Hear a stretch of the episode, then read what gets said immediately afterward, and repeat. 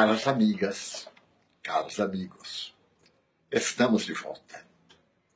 Escreveu Vicente de Carvalho, o nosso poeta.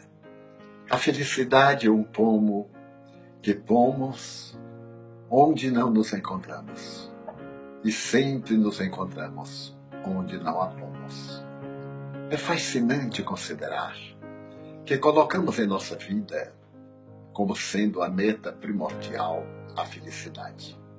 Nada obstante, não temos uma definição clara, talvez completa e perfeita, para a felicidade. Porquanto a felicidade é uma emoção, ela transcende os conteúdos que dizem respeito ao ter ou poder. Seria, no conceito socrático, o ser, o estado de plenitude. No entanto, vivemos num mundo de trocas, em que as nossas permutas de qualquer natureza são de grande relevância. E naturalmente estabelecemos como sendo felicidades vários conceitos de natureza materialista.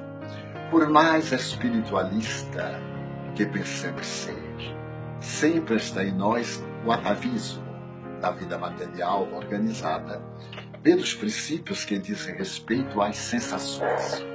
E confundimos felicidade com essa sensação de poder de conseguir.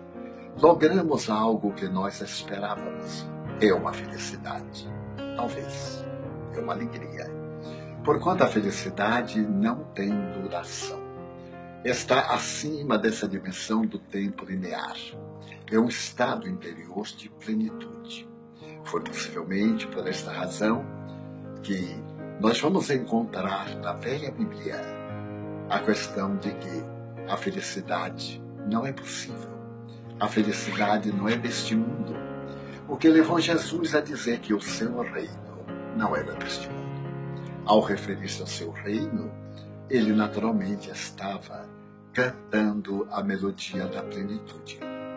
Essa bela música do bem-estar, digamos numa linguagem popular, e rompa nos céus o trovão, apresente o bailado, o relâmpago, haja o aplauso da natureza. E nós continuamos como a mata açoitada, que depois de ter os seus ramos e galhos despedaçados, renova-se ao primeiro sorriso da mudança. E em volta, a natureza está exuberante.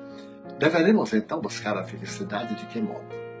Através dos nossos pensamentos corretos, das nossas atitudes retas e da nossa vida conceituada em algum princípio ético-moral que pretenda ensejar-nos o dever da paz.